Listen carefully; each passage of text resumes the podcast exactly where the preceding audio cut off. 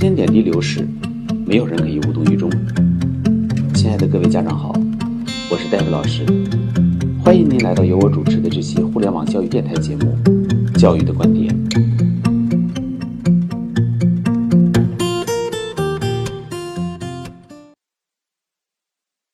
在周末的课堂上，一个北京高一孩子向我讲了他的外语学习经历。孩子的奶奶是清华大学外语系的老师。孩子从小学一年级就开始学习外语，到了高中一年级，孩子已经整整学了十年的外语。可是孩子的词汇基础非常薄弱，甚至连一些初中程度的单词还没有完全掌握。英语成绩十分不理想。孩子和家长对此十分苦恼。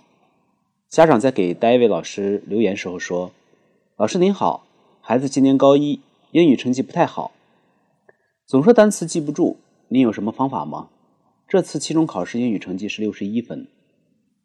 因为孩子的奶奶本身是清华大学外语系的老师，孩子学习外语具有别人所不具备的得天独厚的家庭条件。可是，这个孩子已经学了十年外语，连一些初中词汇还无法掌握。这个问题引起了我的关注，于是我询问了一下孩子奶奶教孩子学习外语时候的主要方法是什么。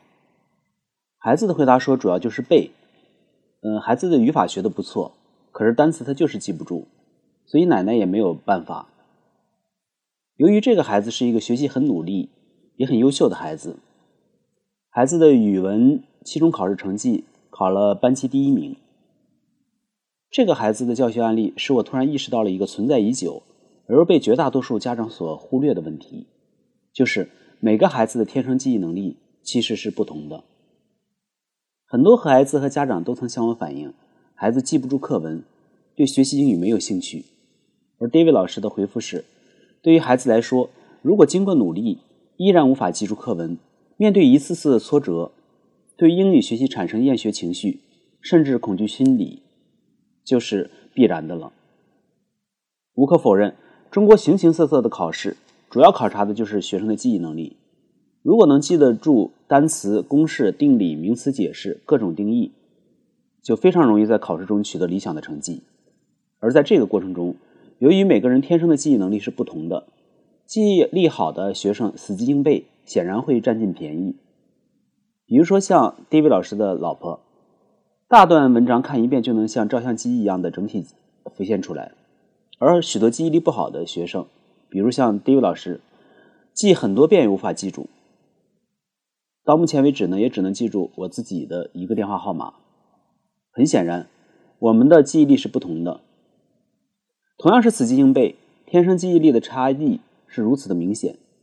有的学生看一两遍就能记得住大段的课文，而有的学生即便非常努力，花费了十几倍、几十倍的功夫，却依然无法记住。这确实让人觉得非常的绝望。而几乎所有的中国学校和形形色色的外语培训机构。尽管教材花花绿绿、五花八门，外语教学方法的实质却都是死记硬背。就像有的老师明确说了，自古以来，外语学习除了死记硬背就没有别的方法。David 老师用了三十年的亲身实际实践经历证明，此前按照学校传统的外语学习方法，头悬梁锥刺股，非常的刻苦，可是外语学习全部失败，从未能通过四级考试。后来。凭借 David 老师自己所独创的大循环记忆法，几乎零基础开始，只用了两年时间，David 老师就在高水平的博士入学考试中，直接击败了来自全国的八十多名统招硕士，取得全校英语第一名。而 David 老师所教过的所有学生中，在不到四十天到六十天的时间之内，都已经能够掌握整个中考或高考大纲全部词汇的熟练拼写，其中还包括了一个多动症的孩子。我想。这绝不是因为学生学习能力的问题，而是根本外语教学方法的问题。而我教了这么多的学生，期间也从来没有让他们背过任何一篇外语课文或者单词。可是他们的外语成绩大多名列前茅，其中有一个还在去年创新杯全国英语大赛中取得了北京赛区一等奖的成绩。这些教学案例说明，不用背课文和单词，一样是可以学好外语、考好外语的。昨天我和。爱人谈起了外语学习方法的差异。我爱人本科和研究生学的都是教育学专业。我曾对他说：“我所创造的方法体系真正独特的、不可替代的核心价值在于，以往所有的外语学习方法大多都是由天生记忆力好的学生总结出来的，而唯有 David 老师所创造的独特的方法和体系，是由一个原本天生记忆力非常差，却能在高水平的博士入学英语考试中逆袭成功，取得全校第一名的人总结出来的。所以，它适合所有像我一样天生记忆力不好的孩子。给这些天生记忆力不好的孩子，在外语学习的茫茫黑夜和绝望中，开辟出了一条能够学好外语的道路。而实际上，天生记忆力不好的孩子是大量存在的。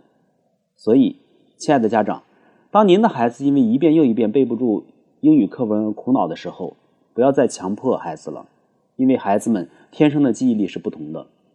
如果方法不对，则永远不可能学好英文。此言非虚。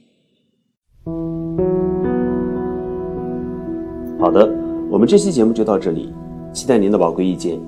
我的 QQ 邮箱是二三七六零九幺七四 @QQ 点 com。再重复一遍，二三七六零九幺七四 @QQ 点 com。同时，欢迎您关注戴维老师的微信教育公众号“中高考英文快速提分课堂”。有关于孩子英文学习的任何问题，可以随时交流分享。期待下次节目再见。